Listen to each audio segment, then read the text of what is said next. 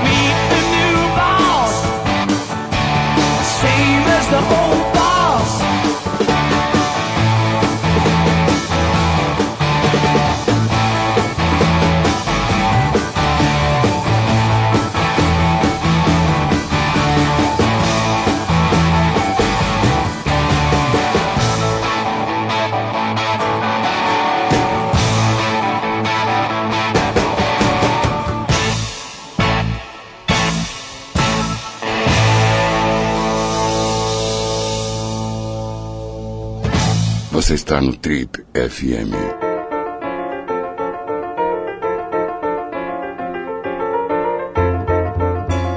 Estamos de volta com o programa de rádio da revista Trip, o Trip FM. E como a gente anunciou no começo do programa, hoje a gente faz o nosso terceiro especial sobre futebol, aproveitando aí da atenção né, do, do da galera toda voltada para o esporte, para o futebol, para a Copa, nos próximos dias, é, para essa Copa do Mundo de 2010, todo mundo ligado e a gente embala nesse tema.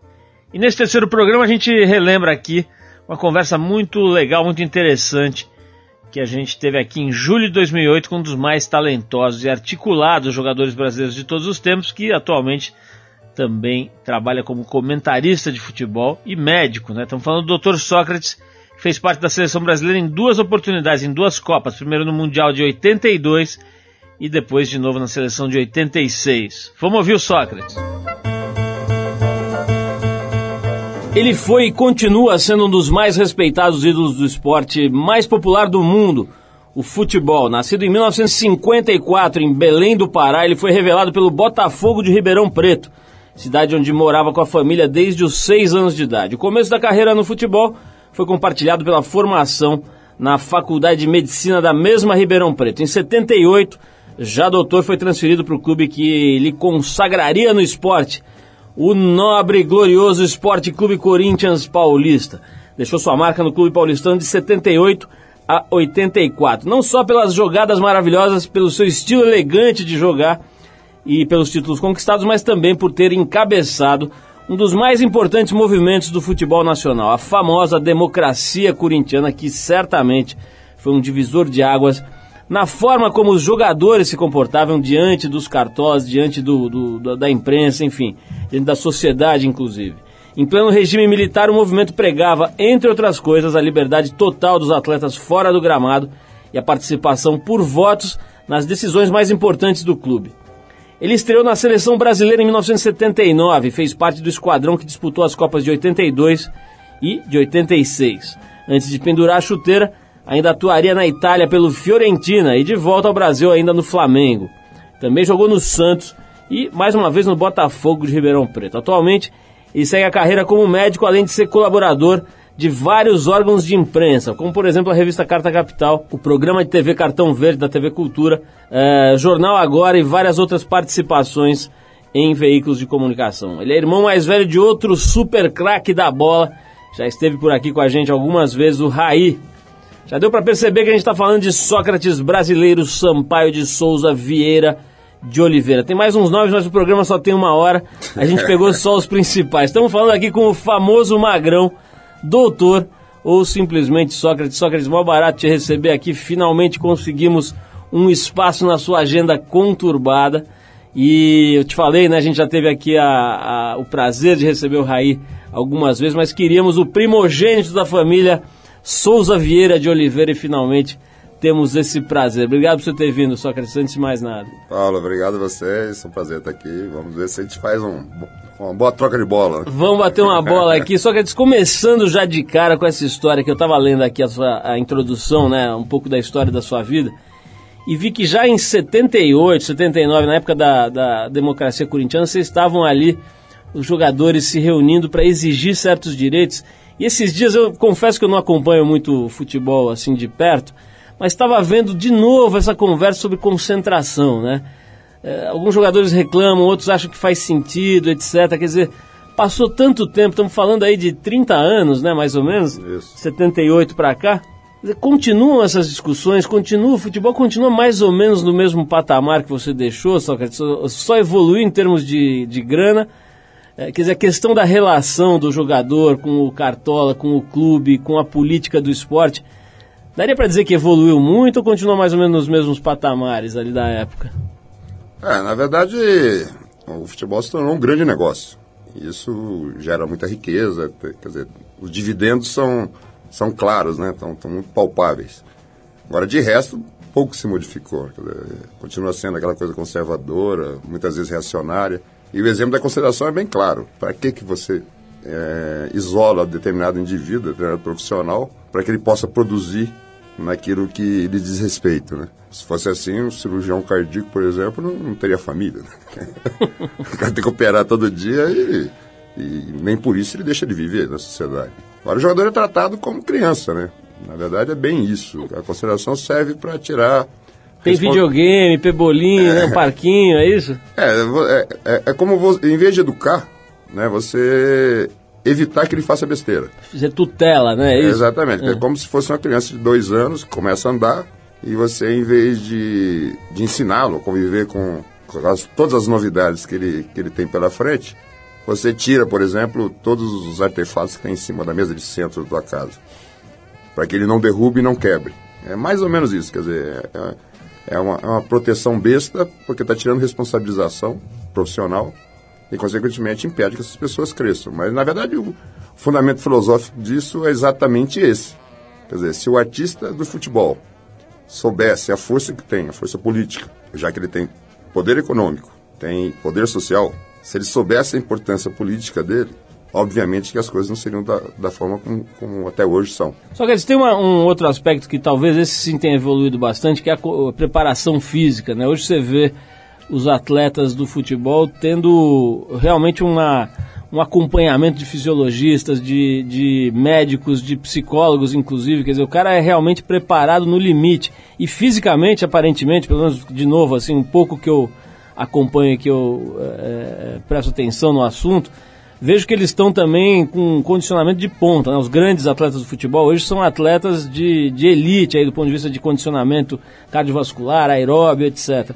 Na sua época isso era diferente. Você, especialmente, meio que tinha uma característica de assumir que não era um cara de performance atlética, apesar de ter conseguido condição é, para disputar a Copa do Mundo, enfim, tinha um, um condicionamento atlético importante você era um cara que, que nunca se caracterizou por esse aspecto, né?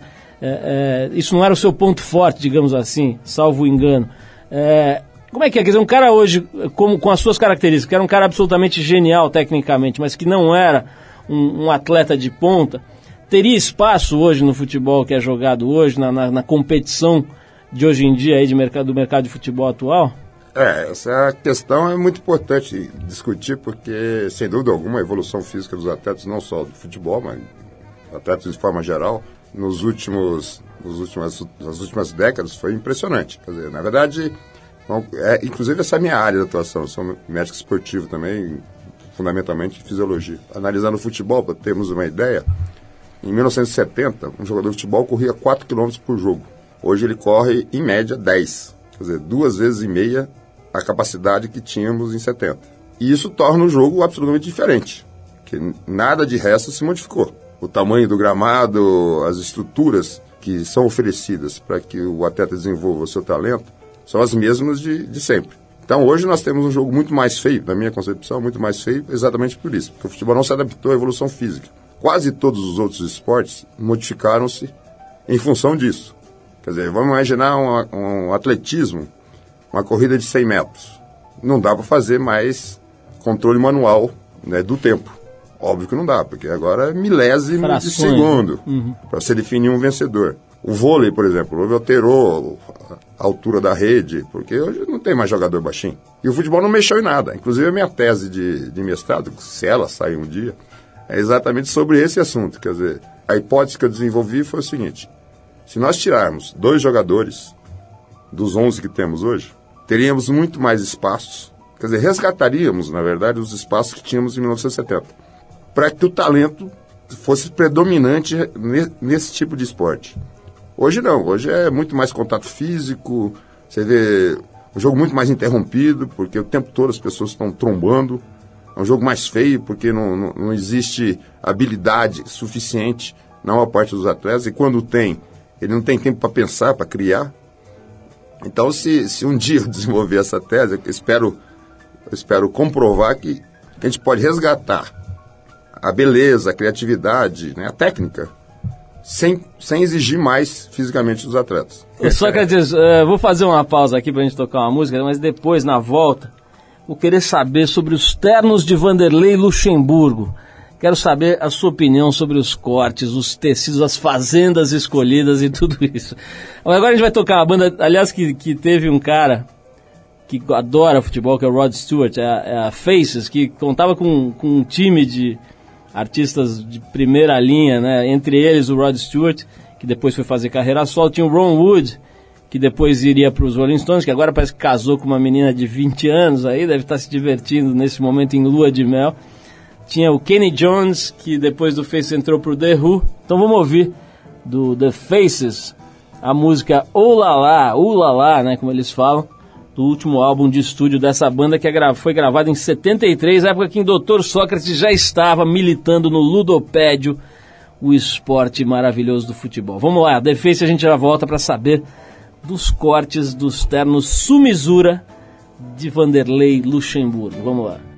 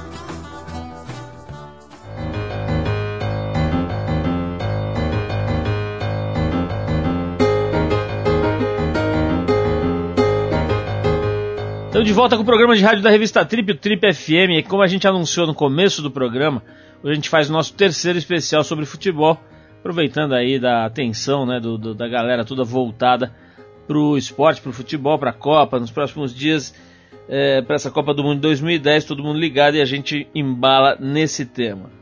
E nesse terceiro programa a gente relembra aqui uma conversa muito legal, muito interessante que a gente teve aqui em julho de 2008 com um dos mais talentosos e articulados jogadores brasileiros de todos os tempos, que atualmente também trabalha como comentarista de futebol e médico. Né? Estamos falando do Dr. Sócrates, que fez parte da seleção brasileira em duas oportunidades, em duas Copas. Primeiro no Mundial de 82 e depois de novo na seleção de 86. Vamos ouvir o Sócrates. Estamos de volta hoje conversando com um dos maiores astros do futebol brasileiro em todos os tempos do futebol mundial. O cara brilhou em duas Copas do Mundo, jogou na Itália, etc. Estamos falando com Sócrates brasileiro, mais conhecido como Magrão. Quer dizer, não sei se é mais conhecido. O pessoal te conhece mais por Magrão? Acho que não, né? Doutor Sócrates, que todo mundo te chama, é isso, Sócrates? É, Depende Magrão, da intimidade. Né? Magrão eu exijo para quem com, com quem eu me relaciono. Os mais próximos. Né? Sócrates é, é, muito formal para o meu estilo de vida. O, o doutor Sócrates, me diga uma coisa: a figura do técnico é absolutamente fundamental, não só na, na prática do futebol profissional, mas também no folclore, né? Quer dizer, se, se não tiver a figura do técnico ali na beira do campo e, e cada um do seu jeito, do seu estilo fica difícil fazer piada, brincar ou mesmo comentar o jogo. E recentemente Vanderlei Luxemburgo, que até onde meu modesto conhecimento de futebol vai, parece ser um cara competente ali, já conseguiu mil é, êxitos na carreira, etc. Mas é um cara super polêmico. E recentemente ele esteve fazendo uma palestra na, na, agência de propaganda MPM e eu vi que ele falou muito sobre o terno, sobre a, ele, ele, teria descoberto a importância do terno observando Uh, o, o, Franz Beckenbauer, né, o astro alemão, que depois se tornou técnico e dirigente também, etc.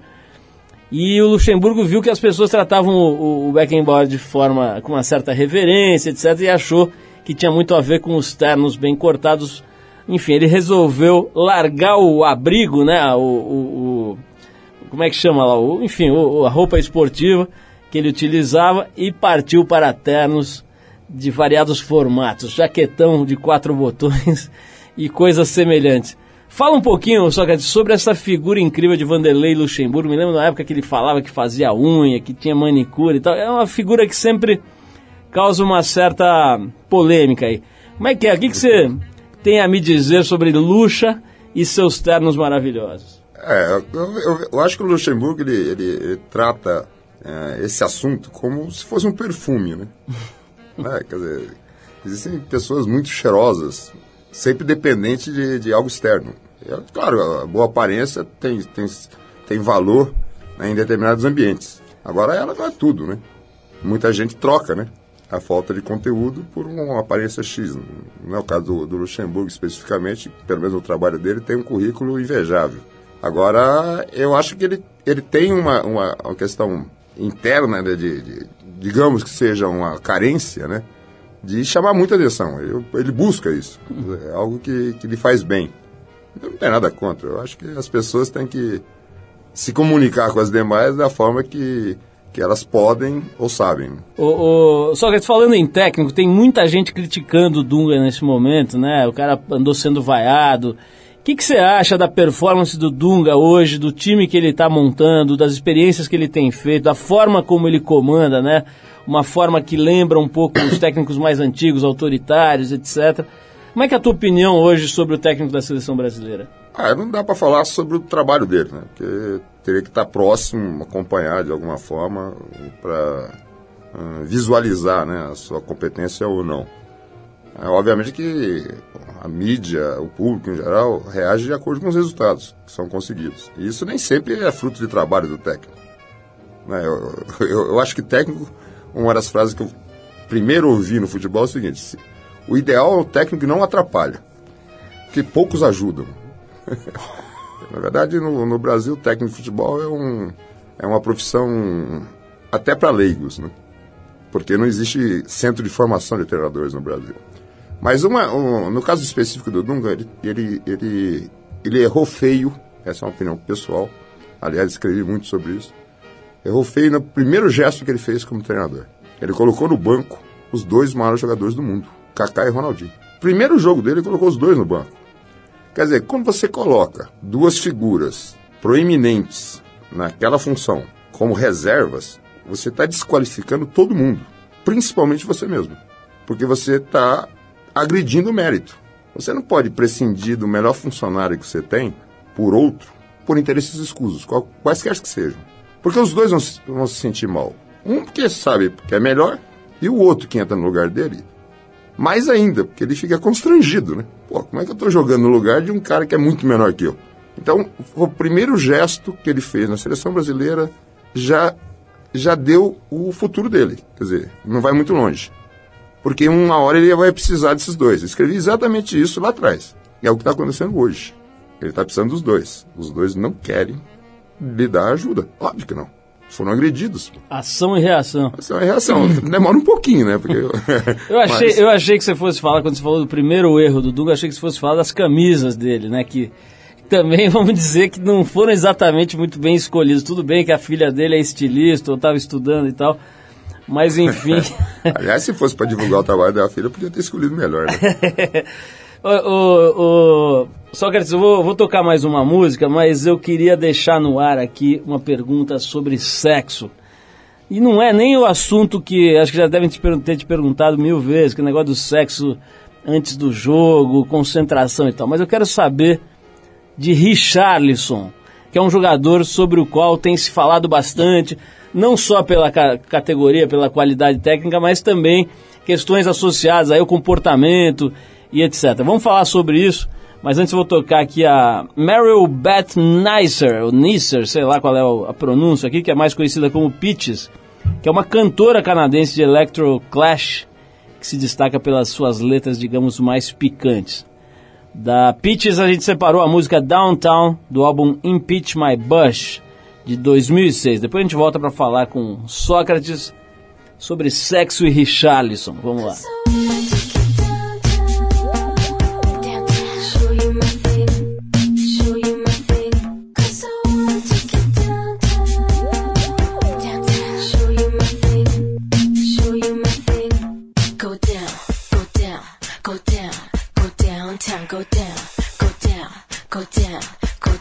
face never saw the sights, the bright lights, the walls that always invite. Get it right, no fright, you'll be there up all night. I'll give you a bus ride, a park slide, a high rise full of surprise. It's my path, follow track, all the way to my flat. Come with me, come with me, come with me, come with me there. Cause I wanna take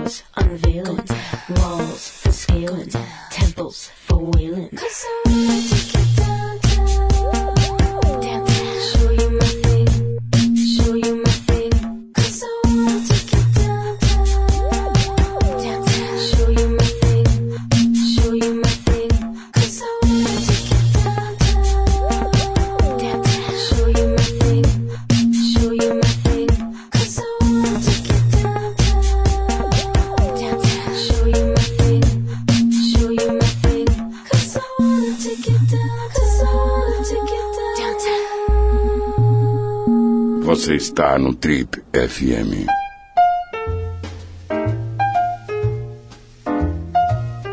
Estamos de volta com o programa de rádio da revista Trip, o Trip FM, e como a gente anunciou no começo do programa, hoje a gente faz o nosso terceiro especial sobre futebol, aproveitando aí da atenção né, do, do, da galera toda voltada para o esporte, para o futebol, para a Copa, nos próximos dias, é, para essa Copa do Mundo de 2010, todo mundo ligado e a gente embala nesse tema. E nesse terceiro programa a gente relembra aqui uma conversa muito legal, muito interessante que a gente teve aqui em julho de 2008 com um dos mais talentosos e articulados jogadores brasileiros de todos os tempos, que atualmente também trabalha como comentarista de futebol e médico. Né? Estamos falando do Dr. Sócrates, que fez parte da seleção brasileira em duas oportunidades, em duas Copas, primeiro no Mundial de 82 e depois de novo na seleção de 86. Vamos ouvir o Sócrates.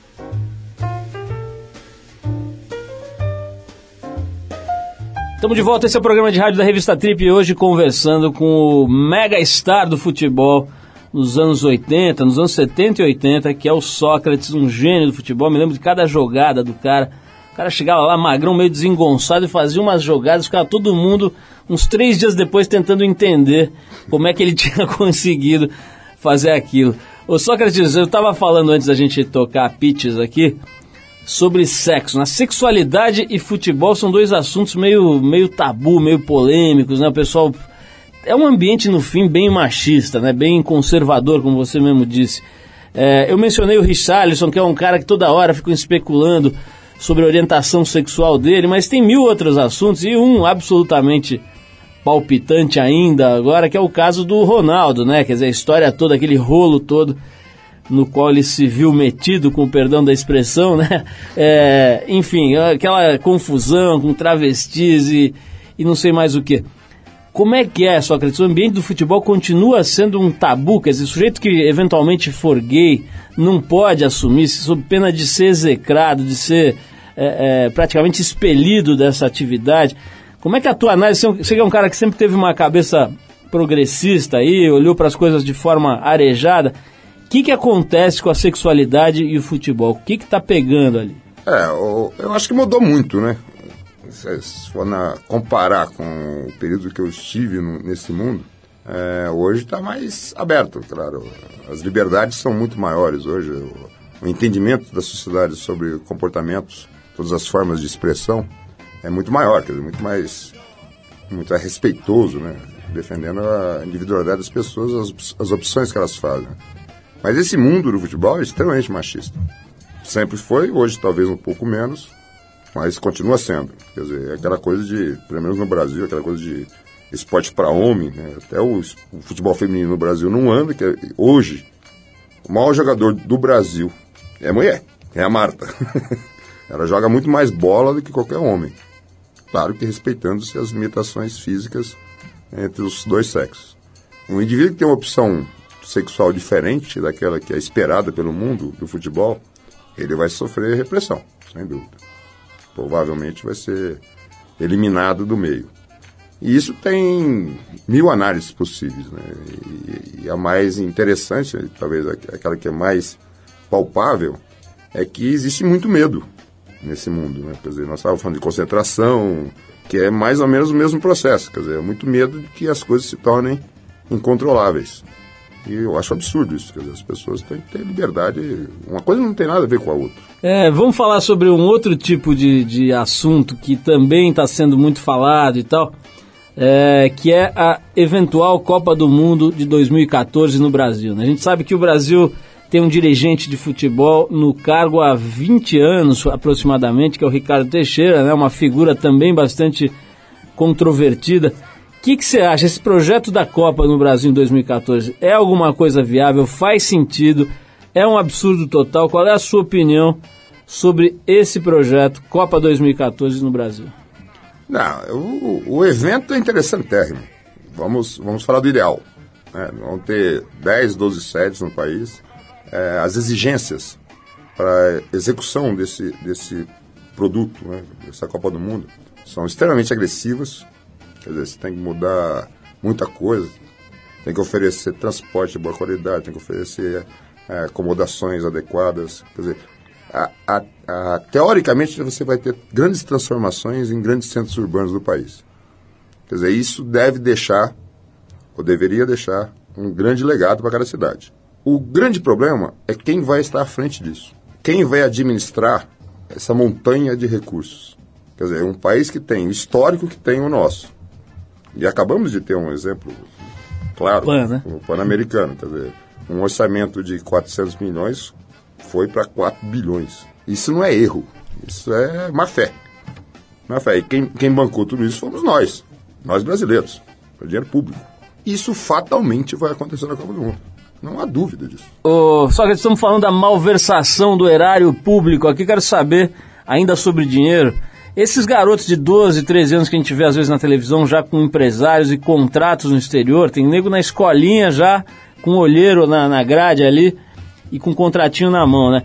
Isso daria para ser diferente? Deveria ser diferente? Ou você acha que não tem jeito, o negócio já virou um show business mesmo e, e, e é inevitável? Qual é a tua opinião sobre essas crianças, né, esses garotos aí, pré-adolescentes, já tendo compromissos e contratos e tudo mais? É, o, o- grande problema, quer dizer, essa- esse é um contexto, em primeiro lugar, que é absurdo.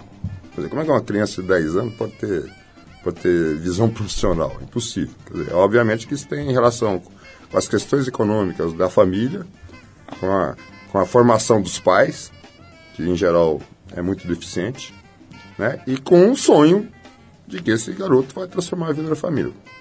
Agora, o futuro é que é preocupante. Quer dizer, nem todos esses moleques viram alguma coisa.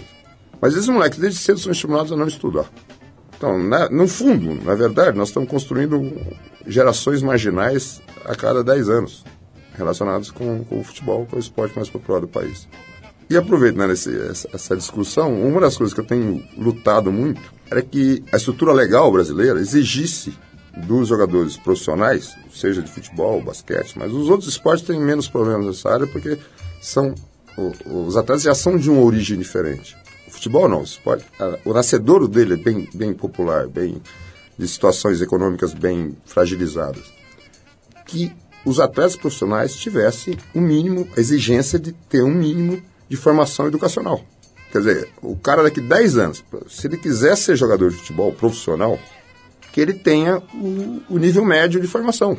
Pelo menos ele vai ter a base. Se ele não virar jogador de futebol, pô, dali para entrar na universidade é um pulo. Dali para entrar no curso profissionalizante é um pulo. Agora, o cara que nunca estudou, que, é analfabeto, ele vai ser o quê?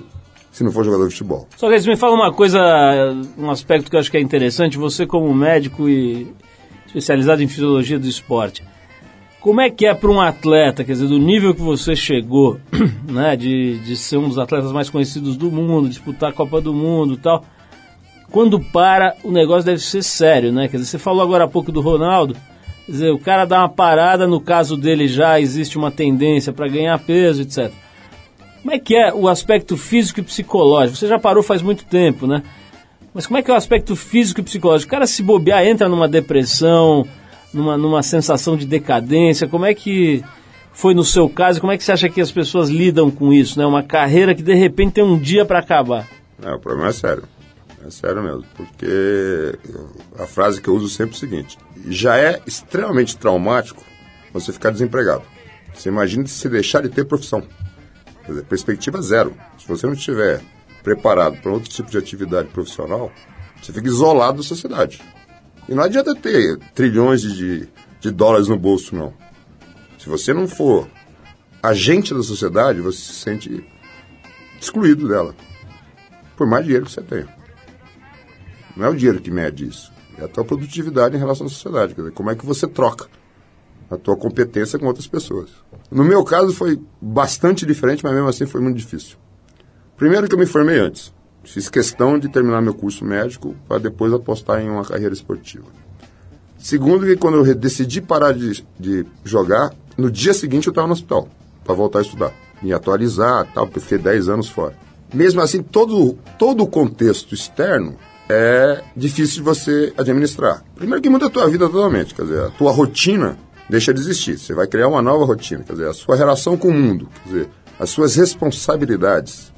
E o cara sai de uma, de uma atividade, vamos analisar um cara que foi muito bem sucedido, em que ele foi rei. O cara que foi rei, como é que começa com, como plebeu lá embaixo? É difícil, muito difícil o cara entender, em primeiro lugar, aceitar e lutar. Nós vamos falar de, para terminar aqui de um assunto que está também bastante na pauta hoje aqui, que é o álcool, né?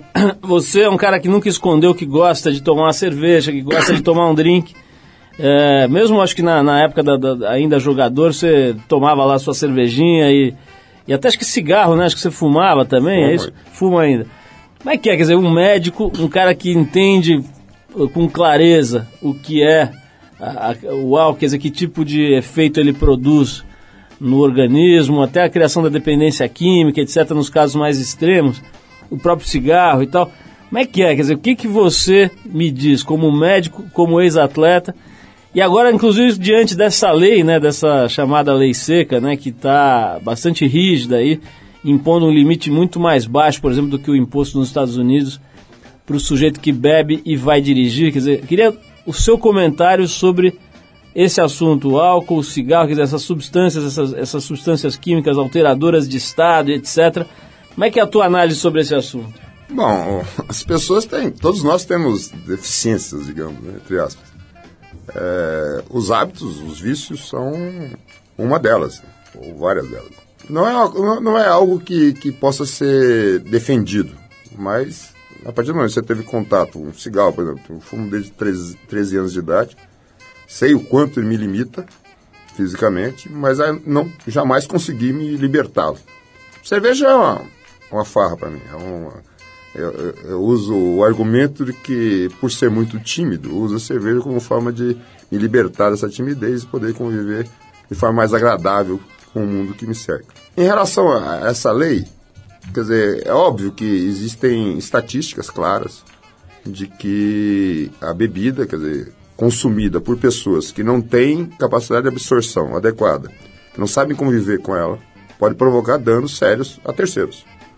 Agora, uma das coisas que eu sempre levanto a questão é o seguinte: se isso só existe porque nós somos incapazes de punir aqueles que não sabem administrar esse consumo. Então, todos nós, que acreditamos que temos competência para saber até onde é o nosso limite, somos tratados da mesma forma que alguém que não tem nenhuma consciência disso. Eu vejo de uma forma genérica, não só em relação a esse fato, quer dizer, as pessoas que fazem atos agressivos da sociedade têm que ser punidas. Agora, eu acredito que é o seguinte, nós temos que ser responsáveis pelos nossos atos e não sermos condenados por aquilo que jamais fizemos. Como é que você está fazendo na prática? Parou de dirigir ou parou de beber? Ou não, não fez nenhuma coisa nenhuma? Na, na verdade, eu nunca bebo quando dirijo. Pague uma carona. Sócrates, olha só, eu agradeço muito a tua presença. Acho que a gente cumpriu o objetivo que era não só falar de futebol, mas dar uma, um overview aí, como dizem os gringos, né, sobre a, a, a tua, enfim, o teu panorama a tua, o teu olhar sobre o mundo, a tua visão de mundo, acho que deu para a gente ter uma ideia legal de como é que você está vivendo e encarando todas as coisas interessantes aí que passam pela tua vida agora nessa fase, é, depois de ter feito essa carreira brilhante como atleta, agora é, trabalhando ainda na medicina e no jornalismo. Parabéns por tudo que você fez aí, pelas, pela coragem também de se colocar, né? Isso é uma coisa que a gente vê pouco aí nos grandes ídolos e tal. Muito, muitos preferem ficar na, na moita, na proteção né, da moita, da, de, de não se expor, de não dar opinião, de não dizer o que pensa. Sempre foi o oposto à sua atitude, né? A sua atitude sempre foi de se colocar, enquanto jogador já era essa sua característica. Hoje, mais ainda, né? Com o espaço que você tem na mídia, aí nos programas de televisão, rádio, nas revistas, sempre você se coloca de forma muito corajosa e claro, eu acho que isso é, todo mundo sai ganhando. Parabéns então, obrigado pela tua presença. Nós vamos tocar uma música aqui, eu acho que você vai gostar, porque nessa época que esses caras estavam fazendo sucesso, você estava molecão aí, devia estar tá curtindo. Estou falando da banda Jethro Tull, que se formou nos anos 60 lá na Inglaterra. Tinha o Ian Anderson, né, que ficou famoso com aquela flauta dele, etc. A gente separou uma música aqui do, do álbum Living in the Past, a música título do, desse álbum foi lançado em 72. Aliás, só, só fala a verdade, você é Santista ou não é? Eu era Santista. Depois virou o quê? Virei corintiano virou no Corinthians. É impossível não, não virar casaca no Corinthians. Olha só, brigadíssimo aí mais uma vez. Vamos ouvir esse Jet Total. Obrigado, Sócrates. Um abraço.